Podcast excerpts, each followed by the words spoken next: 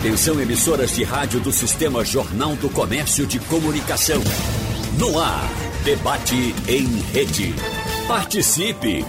Rádio Jornal na internet. www.radiojornal.com.br Chegamos e vamos falar sobre dores. Vamos começar com o doutor Hermes, que nos dá o prazer de estar aqui no presencial. É um, fato recente que o, o nosso Milamar, seu companheiro querido, né? Vocês dividem consultório? Não, não, não. Bom dia, bom dia, Geraldo. Bom dia a todo o público ouvinte. De Lamar Pinto, um grande ortopedista, grande especialista em joelho.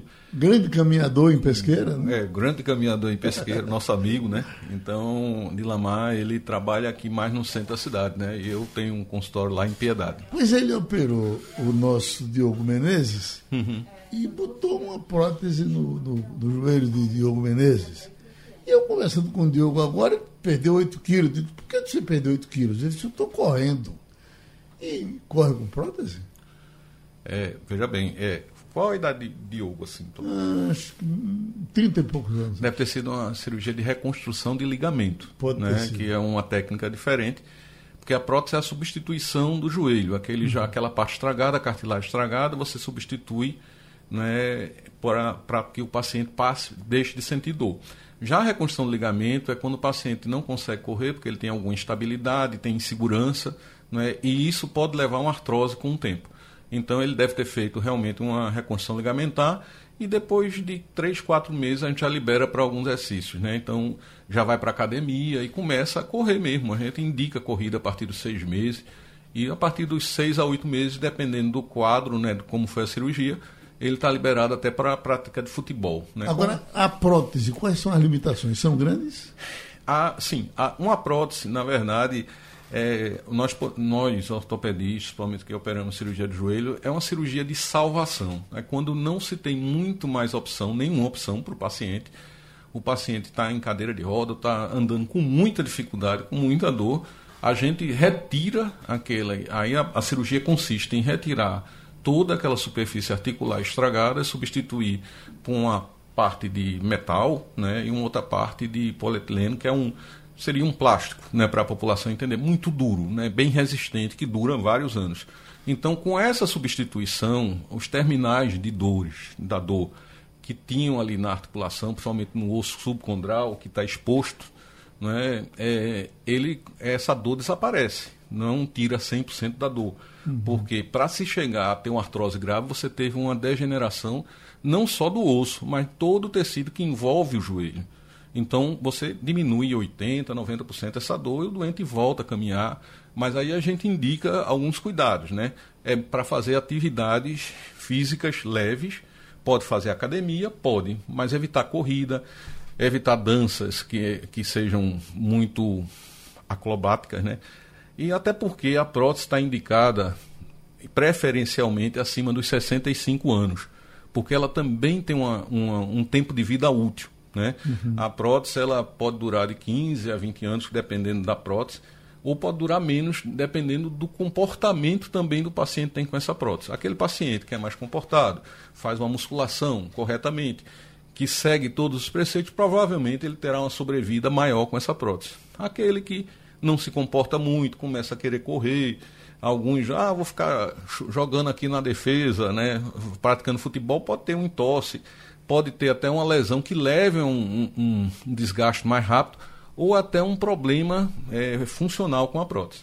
Doutor Hermes, de todos os médicos, os que mais lidam com dores são os ortopedistas? Por conta de coluna, por conta de joelho, por conta de rompimento de tendão, por conta de ombro, um montão de coisas que tudo que a gente pensa já sente a dor. É verdade. O, ortopedista ele realmente recebe muito o paciente com dor. Não é? é o dia a dia do consultório de qualquer ortopedista, porque o mesmo especialista de ombro, de coluna, coluna muito, né? Porque uhum. todo mundo na vida vai ter uma crise grande de coluna. É, e as pessoas estarão sempre limitadas. Então, isso faz que haja uma procura muito grande no consultório de ortopedia, até porque a gente sabe que tem a importância tem outras especialidades como reumatologista, que é uma, uma, uma, também trata das dores articulares. É uma, é, é uma especialidade muito importante, mas o número de profissionais é muito menor. Então, a facilidade de acesso para o tipo de dor que o, o paciente vulgarmente chama dor óssea, né, dor na, nas juntas, é com ortopedista. Uhum. Mas hoje a gente tem profissionais ligados a, a tratar a dor, né? tratar especificamente a dor. E nesse, no próprio debate nós temos o nosso colega que vai falar muito, né? Que eu acho que ouvi um, um quem está hoje é Luciano Brau. Luciano Brau, que que foi chamado para esse debate, doutor Luciano é especialista em dor. Então, o consultório do doutor Luciano é aquelas dores que normalmente já passou por muitos médicos e não resolve. Então, a gente encaminha para um especialista de dor. Né? Uhum. E, uma vez, acho que se o senhor, assim, o senhor usa também o pessoal de, de acupuntura?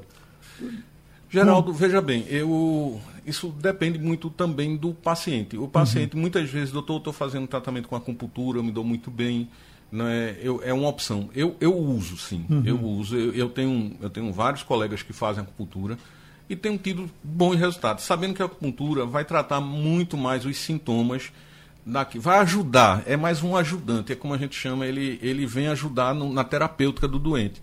Aquele doente que tem dor crônica, né, aquele doente e, e, e que se dá bem com a acupuntura, tem muito boa resposta. Evidentemente que tem uma gama de pacientes que não vai ter resposta. Então... Essas maquininhas que dão choque, que as pessoas botam nas dores, o senhor recomenda em algum caso? Veja bem, aquilo deve ser manipulado preferencialmente por um especialista que é um fisioterapeuta que eles uhum. fazem. Alguns acupunturistas já estão usando também, né? Uhum. É um, uma eletroestimulação nervosa. Então, é, essas maquininhas têm uma validade muito grande, né? Que, porque elas liberam uma série de substâncias que diminuem o processo da dor. Uhum. Mas tem que ser bem indicado. Não adianta você ter e usar em casa sem uma indicação precisa e sem a habilidade de um profissional que faça isso bem.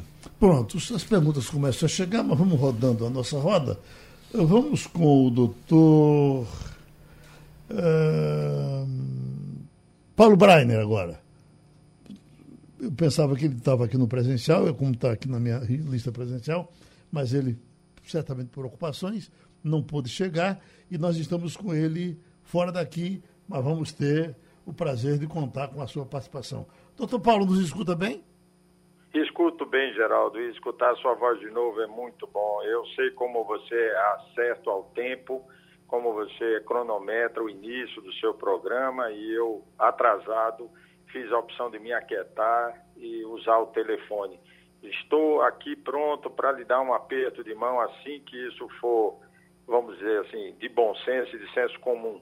Tenho que... muita vontade de lhe reencontrar, mas hoje vamos nos falar pelo telefone. Um abraço grande e longo também virtual ao meu querido amigo Hermes, uhum. doutor Hermes. Um grande abraço. Temos uma grande história no início da nossa vida médica. Hermes, espero que você esteja muito bem e com muita saúde. Pelo, pelo seu discurso, eu já sei que está muito bem. Ótimo. Eu estava ali esperando aqui para a gente conversar. Escute, bom é que a sua qualidade de som está tá ótima e aí nós vamos conversar bem. O, Ótimo. Doutor, uh, doutor Paulo, uh, as pessoas que têm Alzheimer, que a gente pensa que elas esquecem de tudo e, e uh, as pessoas, olha, ainda bem, ele tem Alzheimer, ele tem só o sofrimento dele não me reconhecer, mas ele não sente dores. É isso? Alzheimer dói ou não dói? Dói dói. A dor, a dor no sentido da do proteção do corpo, proteção da área onde acontece o trauma, ela não precisa da consciência completa para ser exercida. O que existe na pessoa com demência é que ela não tem o sofrimento. No caso do Alzheimer, em fase avançada, ela não vai desenvolver o sofrimento, que é a percepção da dor cognitiva, é a ideia da limitação, da incapacidade gerada pela dor, é, as dúvidas referentes ao sentimento da dor. Então, ela realmente não vai ter um sofrimento pensando na dor, o que é isso, como, mas ela sim, ela sente dor e ela precisa de ajuda e ela precisa de tratamento. o senhor tem um, um, trabalho profundo com epilépticos, de cirurgias e mais cirurgias. Eu lhe pergunto, já se cura com relativa facilidade epilepsia com cirurgias ou até a cirurgia é um paliativo? É, Geraldo, a epilepsia avançou bastante desde que a ressonância nuclear magnética ou ressonância magnética começou a ser usada em larga escala para investigação. A neurofisiologia, que é aquele eletroencefalograma, mais o vídeo EEG, também trouxeram grandes avanços, principalmente quando juntamos os dois e fazemos um implante de eletrodos que vão identificar a causa, a origem da epilepsia. Mas o tratamento é remédio o tratamento para 60% a 70% dos pacientes é a identificação correta do diagnóstico da crise. Tem mais de 150 tipos de crise de epilepsia. Por exemplo, um, uma epilepsia parcial é uma epilepsia onde o sujeito tem a sensação de que está voando. Ele está lá na reunião, ele está fazendo a matéria jornalística, de repente ele sente que está se descolando do chão e começou a voar e ele começa a se segurar nos lugares e pedir ajuda, porque na verdade ele está tendo uma crise psicossensitiva. É uma, um tipo de epilepsia que vai passar com o remédio certo. Identifica, faz o diagnóstico, tira da, vamos dizer assim, uma ressonância normal, tiramos da frente tumores ou qualquer lesão e ele vai para o remédio e ele vai ficar sem ter. Até aquela crise normal. Os outros 30% dos pacientes, apesar do bom diagnóstico do medicamento, não vão melhorar, mesmo somando o segundo remédio e até o terceiro. Veja, eu tenho um controle de 80% com o primeiro remédio, certo? Eu somo 10%, vou para 90% com o segundo remédio. O terceiro remédio acrescenta 1%. Então, quando você está tomando três ou mais remédios para controlar a sua crise, você tem a chamada epilepsia refratária. É um candidato à cirurgia. Na cirurgia, aqueles que vão para a cirurgia, nós conseguimos um resultado de controle em torno de novamente 60%. Nos outros 40%, ou seja, 30% do total, 20% do total, vai para as cirurgias de vamos dizer assim, controle parcial da crise, que melhoram a crise, diminui o número de crises, diminui o número de quedas, melhora a qualidade de vida, que é o novo índice, novo porque tem cinco anos para ser usado de uma forma categórica na avaliação da epilepsia. Não é só o número de crises, é a qualidade de vida. O senhor já fez uma caridade a um, um rapaz que eu pedi para o senhor falar com ele, porque eu fiquei sofrendo só com ele me contando o sofrimento dele. Ele não, não me falava de dor, ele é, é, é, é epiléptico, não me falava de dor, falava de uma agonia que ele sentia na cabeça. Uma agonia. Essa agonia é, é, é, é esse voar que o senhor falou agora há pouco? É, a agonia a, a, e outras formas de expressão na dor remetem para um tipo de dor diferenciada, que seria dor neuropática. A dor comum é uma dor, como o doutor Hermes falou, é uma dor que você pergunta ao paciente como é a sua dor. Ele fala, é dor, doutor. Aí você insiste, ele fala, doutor, é dor, eu estou sentindo dor. Essa é a dor que, como o doutor Hermes falou, você, quando trata a causa dela, melhora, vem ou de pronto ou a curto tempo. A intervenção de qualquer especialidade, fora aquela que tratou a causa, como no caso o ortopedista, é desnecessária. Na, na dor neuropática, é um pouco mais difícil, porque você precisa identificar a origem de, desse, dessa lesão. A agonia é uma expressão dele, é uma expressão para um tipo de desconforto, que é considerado sim dor, e precisa investigar não tem melhor remédio para dor, seja ela neuropática ou não, do que identificar a causa e tratar a causa. Muitas vezes, tratar a causa significa controlar a causa, como na nevralgia do trigêmeo, por exemplo, a dor facial ou uma das dores mais excruciantes, mais incapacitantes que existe. Você precisa fazer o diagnóstico, mesmo que o paciente tenha tudo seja uma pessoa acima de 60 anos, a dor seja unilateral, seja paroxística, a dor deixa ele dormir, uma característica da nevralgia essencial do trigêmeo. O paciente sofre de uma forma absurda o dia inteiro, não consegue tomar água, não consegue alimentar, não consegue falar, ele se isola, é muito sofrimento, mas à noite a dor, depois que ele adormece, deixa ele a noite inteira dormindo. Essa é uma característica importante da nevralgia essencial do trigêmeo. Pois bem, essa dor é referida como choque. Choque no rosto. Uhum. Agonia no, na cabeça, veja a semelhança. São dores que fogem do normal. Precisa investigar. Bom, o senhor tem trabalhado muito com pesquisa nos últimos tempos. Esses remédios derivados de maconha, o senhor já recomenda, já usa, funcionam? É possível que funcionem mais do que hoje, com mais tempo para investigar, Geraldo, principalmente o canabidiol.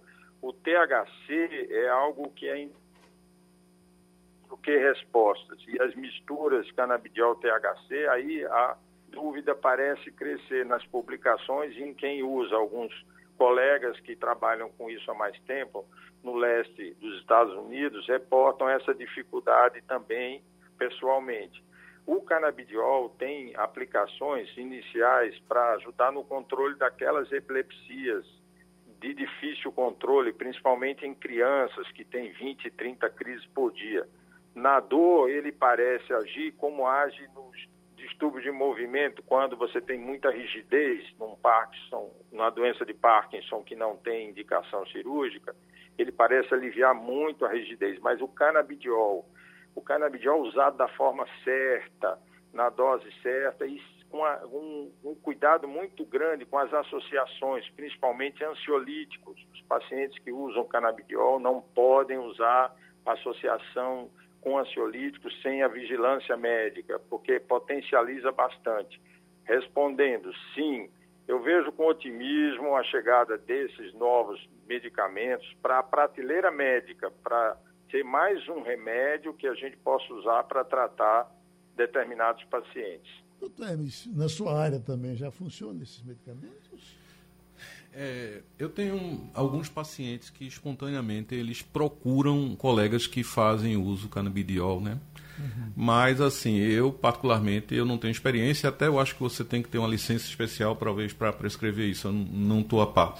Não, não, eu não, não, eu tenho lido alguma coisa, mas ainda, é, como o Paulo colocou, existem muitas dúvidas, né? Temos colegas muito qualificados. Aqui tem, eu tenho um colega, Wilson Freire, que está trabalhando já com isso e, e, me reporta excelentes resultados. Mas confesso que eu não me debrucei ainda sobre o uso do canabidiol. Vamos entrar agora com o doutor Luciano Brown, que é urologista e trabalha diretamente com as dores. Já uh, uh, tem lidado com medicamentos de maconha, doutor Luciano Brown? Bom, dia. Antes, de responder a pergunta, eu queria dar meu bom dia especial a você, Geraldo, e aos seus ouvintes, e aos dois colegas que estão aí fazendo parte desse debate, o Paulo Braine e o Hermes, o Hermes, Paulo Braine fez parte também da minha história de dor, depois ele entrou mais na área de neuromodulação, mas é um profissional que entende também bastante de dor, né? Ô, Geraldo, não, conhecer a canabiol, o canabidiol eu não, não uso ainda. É evidente, por não usar, eu não tenho experiência, né? Então, eu ah, fico ausente da minha opinião aí, porque eu não tenho nenhuma experiência com canabidiol. O senhor já falou, já falou muito bem de corticoide, e até em alguns momentos que havia uma certa maldição ao corticoide, o senhor, olha, peraí, não é bem assim. Corticoide é um grande remédio. Ah, permanece certamente pensando do mesmo jeito? Sim, e, e ele cada vez se torna mais atual, né? Eu queria até jogar um assunto na mesa aí, porque nós estamos agora na época da pandemia, né? Do corona. E os anti-inflamatórios, porque a, a, o, o Covid-19, ele tem uma, uma, uma, uma ação importante no processo inflamatório da doença, tem uma desencadeia um processo inflamatório importante no organismo. E hoje você pega a, psi, a psiconeuroimunologia, ela, ela trouxe algum, alguns conhecimentos importantes para isso, né? ela, ela por exemplo, ela está dando uma atenção especial à resposta inflamatória do corpo como uma das causas de depressão. Uhum. E é essa interação com o sistema nervoso e o sistema imune. Isso é uma informação interessante, porque quando você usa antidepressivo, você nunca tem uma resposta adequada e fica em torno de 30%, né? E hoje, com essa informação da, da psiconeuroimunologia, que os pacientes é, podem desenvolver um quadro de depressão por um processo inflamatório. Quer dizer, quando você dosa determinada substância, está no processo que desencadeia e que piora o processo inflamatório, são substâncias chamadas de citocinas, há um alto nível dessas citocinas nos pacientes portadores de depressão. E como nós estamos agora, eh, repito, com essa pandemia, que os pacientes que evoluem, que vão para cá, que não, não falecem, que é né, uma coisa triste, eles, um terço desses pacientes vão para casa, mas vão, não vão bem. Então, eles precisam de um período de recuperação, certo? E provavelmente esses pacientes também desenvolvem o quadro de depressão. Então, o conhecimento que os processos inflamatórios, inclusive os anti-inflamatórios, já podem ser usados buscando uma melhora da, da, da depressão, como também, entendeu, substâncias imunomoduladoras, porque isso é uma interação entre o sistema nervoso, o sistema moral, é, hormonal, aliás, e, e, o, e o próprio sistema nervoso, né? Uhum. Então, há uma interação entre esses sistemas que, que vão desencadear uma piora do, do, quadro de depressão. Então, essa é uma informação interessante, talvez o Paulo aí é, possa dar até uma, uma, uma, informação mais consistente a respeito disso, né? Mas é um, um fato novo e que a gente vai ter que usar esse, esse conhecimento, entendeu, no tratamento desses pacientes que pós-Covid, pós né? Uhum. Porque esses pacientes, eles estão desenvolvendo dores, dores é, tipo cefaleia, entendeu? Dor torácica, dor lombar, dor neuropática, é, desencadeada pelas neuropatias, certo? Então, esses pacientes são agravados pelo quadro de depressão. E a gente tem que ter essa, essa informação na cabeça para poder tratar mais adequadamente esses pacientes. Então, antes de pedir o intervalo, como o senhor foi citado, doutor Paulo, quer falar disso? Ah, claro, é um assunto palpitante, inclusive muito provocado nas nossas discussões depois de um artigo publicado na Nature, acho que foi no começo de 19, bem no, no é, acho que foi, eu, eu, a memória pode estar me traindo, mas foi por aí, falando com grande propriedade da ativação dessas áreas do neurônio que são receptores de dor a partir de um processo inflamatório crônico. Esse processo, quando ele acontece a partir de um certo momento no desenvolvimento da doença, ele provoca uma diminuição da, do limiar da dor, do, do limiar de disparo desses neurônios. Ou seja, você precisaria de um nível 3 para sentir dor, depois dessa dessa agressão autoimune ou, ou a, uma, uma, agressão, vamos falar, inflamatória, você passaria para sentir dor no nível 1, ou seja, qualquer estímulo no nível 1 lhe, lhe causaria alteração da sua, da sua vida, da, do seu conforto.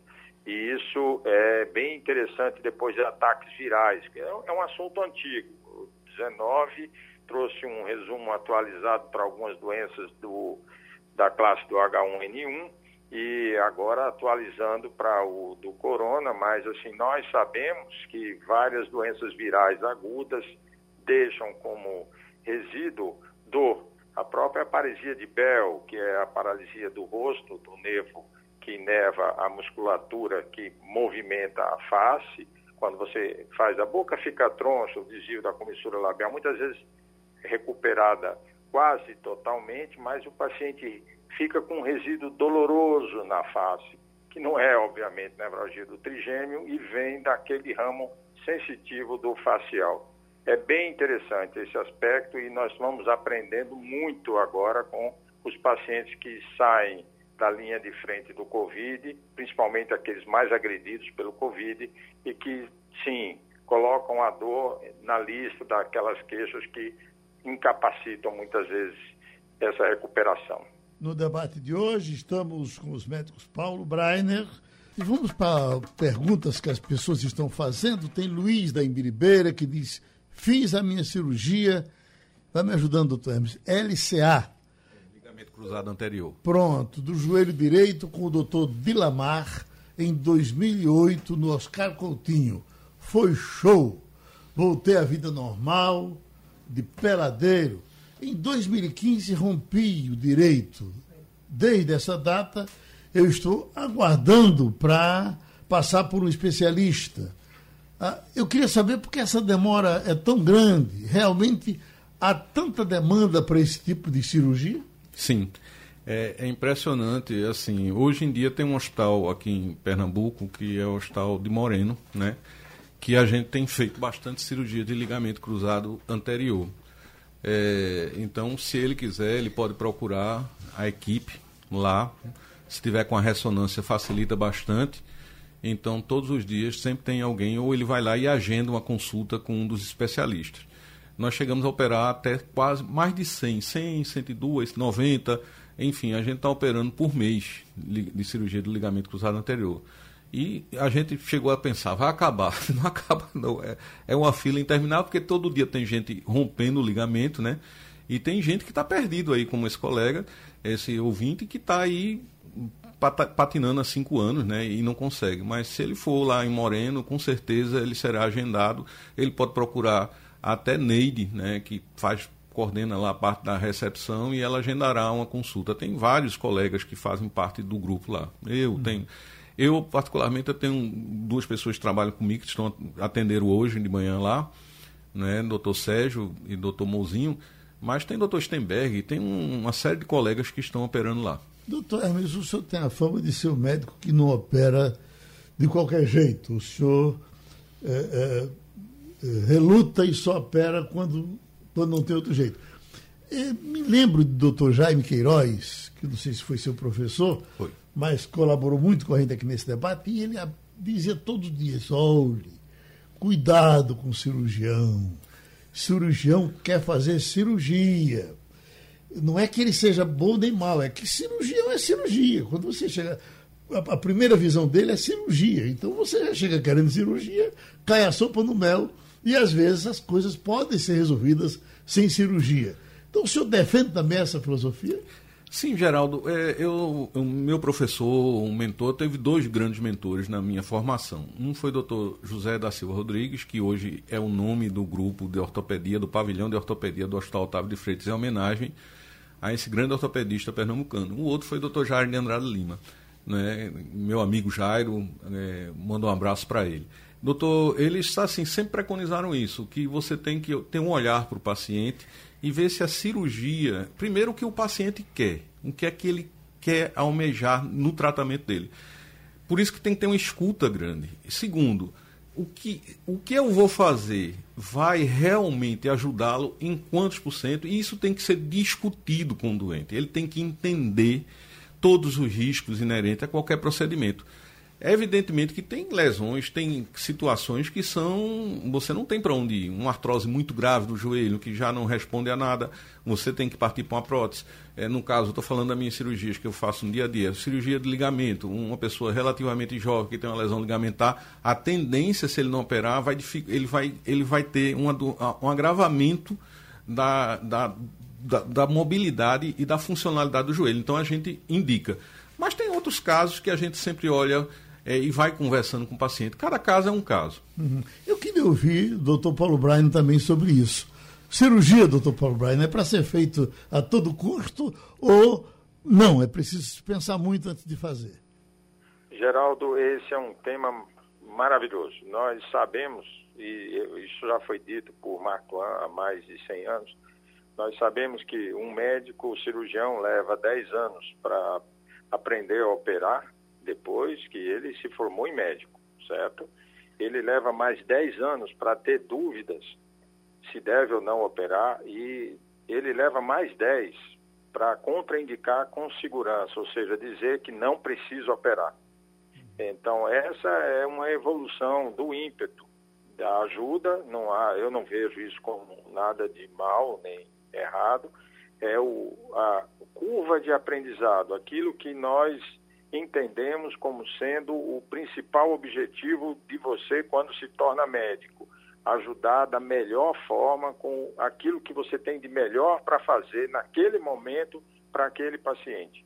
E é realmente o mais difícil é dizer não precisa operar e oferecer um tratamento, uma opção que seja a opção suficiente para resolver o problema daquela pessoa. Isso é realmente um aprendizado grande. Uhum. Falar também dessa questão de que você tem no médico a figura única para decidir a cirurgia. É, isso é um grave problema, um grande problema, um problema mundial, não é de Recife nem de Brasil, é mundial. Você coloca o cirurgião como sendo a, o responsável solitário pela indicação. A indicação, o doutor Hermes falou muito bem, é partilhada.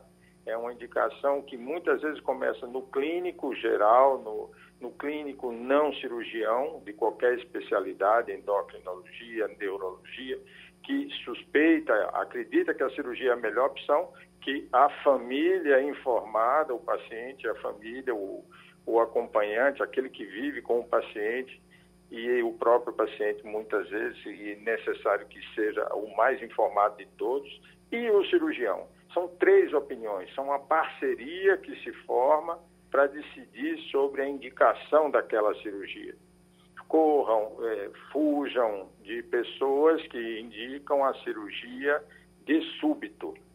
Será que essa é uma frase correta? Eu diria que não, porque muitas vezes existem emergências, aí fazer a diferença. Uhum. Existem emergências, por exemplo, uma síndrome da cauda equina aguda, ou seja, a pessoa tem uma doença compressiva medular e ela parou de urinar. Ela não consegue controlar mais o esfíncter ela tem uma dor nas pernas e ela parou de controlar a capacidade da, de, ela não tem mais a capacidade, subitamente a capacidade de controlar a urina, ela é uma emergência. Mas, doutor, é só uma hérnia de disco. Mas essa hérnia pode estar, tá, estar comprimindo uma região extremamente sensível da medula. Ela precisa de uma descompressão urgente. Então, bom senso, experiência, parceria, informação é a grande evolução que nós temos nos dias de hoje com os meios de comunicação, como essa discussão que estamos hoje. Doutor Luciano Brown, e o que é que o senhor diz? As pessoas então lhe procuram quais as coisas que o senhor consegue tirar a dor sem precisar fazer a cirurgia? É, esse, é um, esse é um assunto, Geraldo, muito interessante e que motivou, inclusive, a criação da Sociedade de Médicos Intervencionistas no Brasil. Na época, eu fui fundador, fui presidente, e posso adiantar, inclusive, que esse ano vai ter o sexto congresso da Sociedade Brasileira de Médicos Intervencionistas em que vai ser aqui em Pernambuco, lá em Porto de Galinhas. Bom, eu vou pegar a carona no Hermes aí, exatamente para justificar mais ainda o que foi dito aí pelos dois colegas. Se você vai para a área de coluna, você só deve intervir, evidentemente, tirando esses casos de, de urgência que são, que são, esses pacientes são portadores de sinais de alarme, então que indica a cirurgia de emergência, você tem que operar. Então, partindo para cirurgias eletivas, então você vai chegar no máximo a meio por cento dos pacientes que precisam abrir coluna. Abrir quer dizer fazer uma laminectomia, entrar no canal medular. Estou pegando isso aí como exemplo, e isso é que deu, entendeu, um, um pano de fundo às técnicas intervencionistas e às técnicas minimamente invasivas. Então, hoje você, por exemplo, só vai operar uma hérnia, desde que ela não seja de emergência, como o já acabou de falar, entendeu? Em meio por cento dos casos.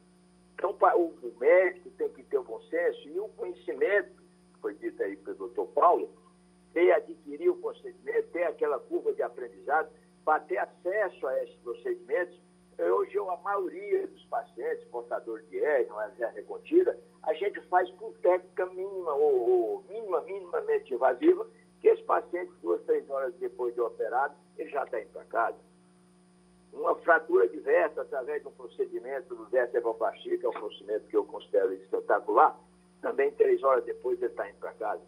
Por quê? Porque esse paciente, se ele vai submeter aquelas indicações que eu considero, vou chamar de mais antigas, não modernas, em que se abrir a coluna por qualquer coisa, esse paciente vai ficar portador de dor, por exemplo, os trabalhos aí, tem três ou quatro trabalhos mostrando isso aí, então você opera uma hérnia simples, uma hérnia simples, hérnia contida simples, entendeu? Faz uma laminectomia nesse paciente, por uma hérnia. Pode acontecer, 40% dos pacientes que vão desenvolver dor lombar, né? é consequente a exatamente isso, a cirurgia por ter aberto esse paciente. Então, eu sou convicto dessa verdade e como eu estou hoje, ou melhor, hoje eu, faço a especialidade, que é uso essas técnicas intervencionistas, então eu sou um fã de não abrir o paciente, só abrir o paciente, só entrar em cirurgia, principalmente que a gente chama de cirurgia aberta, quando houver necessidade. Deixa eu fazer esse registro aqui, que é Tiago que está pedindo. Queria agradecer ao doutor Hermes Wagner por toda a sua inteligência e competência. Se não fosse ele, eu teria que ter operado meus ligamentos cruzados do joelho. E ele, com toda a experiência, me tratou sem precisar de ir para a faca.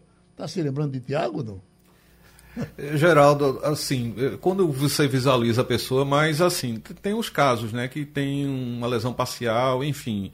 E tem, é, é, aquela coisa, conversa com o paciente, né? Então, como o Paulo falou, a curva de aprendizado, não é? Você, quando é muito jovem, você é um, é um incendiário, e depois, quando você vai se tornando mais velho, eu tenho mais 34 anos basicamente formado, eu sou um bombeiro, né? não estou incendiando. Então, eu tento é, ser mais conservador, sim. Tem Naldo aqui da Tamarineira que diz: excelente debate. Abraço para o doutor Paulo. Doutor Paulo, aqui é Inaldo. Eu fui encaminhado por o senhor pelo doutor Gustavo Sacarneiro. Foi o senhor que praticamente salvou a minha vida naquela época. O senhor é um excelente médico. O Inaldo aqui não diz o que foi que o senhor fez, mas Parabéns também, viu, doutor Paulo? Obrigado, Geraldo. Muito obrigado, Inaldo. Espero que você esteja muito bem, com muita saúde. Ah, tem Sérgio da Tamarineira também que diz: fiz uma cirurgia de ombro, sinto muita dor. É, rompi tendão, manguito rotador, tenho inflamação generalizada uh, uh, nessa região e muita dor fiz fisioterapia, fiz acupuntura, hidroginástica, mas não passa. Tem solução para isso? Eu lhe pergunto, uh, doutor Luciano Brown, um abacaxi desse na sua mão, tem solução? Realmente, olha, veja bem, todas as dores articulares, e principalmente a do ombro, que é é uma articulação mais complexa, né? a gente tem, porque eu não, eu não entro na área de cirurgia uh, em ombro, né? Mas a gente tem as terapias, entendeu? Hoje, inclusive, a gente faz radiofrequência nesses nervos que inervam a, articulação do ombro, né? Uma radiofrequência, radiofrequência contínua, entendeu? E os trabalhos estão montando, cada dia avanço mais, entendeu? A gente está fazendo também isso. Então, é, é uma terapia, realmente, se não houver condição de você tratar cirurgicamente. Porque tem muitas patologias aí, e o Hermes aí talvez possa me ajudar um pouco mais, entendeu? Que você trata com cirurgias abertas. Aí, no caso, tem que ser cirurgia aberta, né? Nesse caso, a gente pode tentar, porque eu sou sempre a favor do seguinte, a cirurgia em última alternativa. Então, se você tem procedimentos que possam ser feitos, possam ser realizados antes da cirurgia que antecede, e a gente consegue controlar muitos e muitos casos de dor no ombro sem a cirurgia, mas evidentemente que tem os casos que são cirúrgicos. Doutor Paulo Breiner, as dores de sinusite podem ser confundidas com enxaqueca? São semelhantes? Semelhantes como um, um primo bem distante, Geraldo. Uhum. O que acontece muito é a cefaleia crônica diária, o paciente com migrânia, com enxaqueca, que tem uma sinusite, ele tem as duas dores, mas o próprio paciente migranoso que tem enxaqueca, ele faz a diferença. é uma coisa importante esse assunto, o, o tratamento da dor depois de cirurgia, a dor de coluna é a, a grande estrela disso, é a dor back syndrome, a dor pós dor de coluna, muita atenção para o primeiro tratamento. Aquele assunto do outro bloco, muitas vezes o diagnóstico não foi adequado, a cirurgia, por mais bem feita que tenha sido feita, seja, tenha sido feita, também não vai ser bom, porque o diagnóstico foi ruim, a bússola estava com algum problema, e aí você vai criar uma segunda dor. Esses pacientes que têm dor depois de cirurgia, no ombro, na coluna, onde for, eles precisam de uma boa revisão de diagnóstico, de uma boa revisão de procedimento.